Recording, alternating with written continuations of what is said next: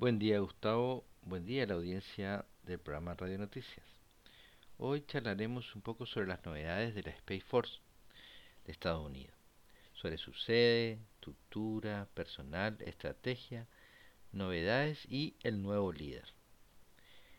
Este mes se conoció la nominación de al menos 26 estados que desean albergar la sede del Comando Espacial de Estados Unidos que además esta, esta base se albergará 1.400 militares y civiles. Se visitará por el personal de servicios, ¿no es cierto? Eh, controlarán la estructura, la infraestructura de estos 26 estados donde proponen la base y se elegirá finalmente en enero de 2021 con consenso, ¿no es cierto?, en, en, del Congreso de Estados Unidos. Además, se anunció que esta nueva rama militar tendrá una estructura de comando compuesta por tres comandantes de campo. Y el orden de jerarquía será comandante de campo, delta y escuadrones. El Comando de Operaciones Espacial, el SPOC, sede será la base Peterson de Colorado. El Comando de Sistemas Espaciales, SSC, con sede en la base Vandenberg, California, y eh, Comando de Preparación y Entrenamiento Espacial STARCOM aún sin ser designado. Se han ofrecido 8.500 voluntarios de la Fuerza Aérea, de los que han sido seleccionados 2.410 que fueron reasignados a, a la Fuerza Espacial.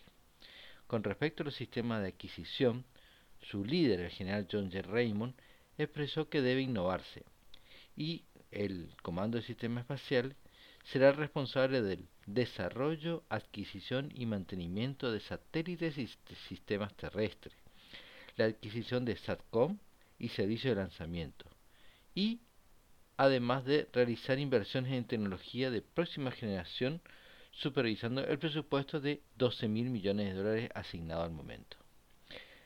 La Fuerza Aérea incluyó a la Fuerza Espacial en la nueva estrategia para adaptarse a las condiciones del Ártico, que es de vital importancia eh, geoestratégica y de proyección de poder global. La estrategia será vigilancia en todos los dominios, proyección de poder a través de una fuerza de combate, cooperación con aliados y socios y preparación de operaciones.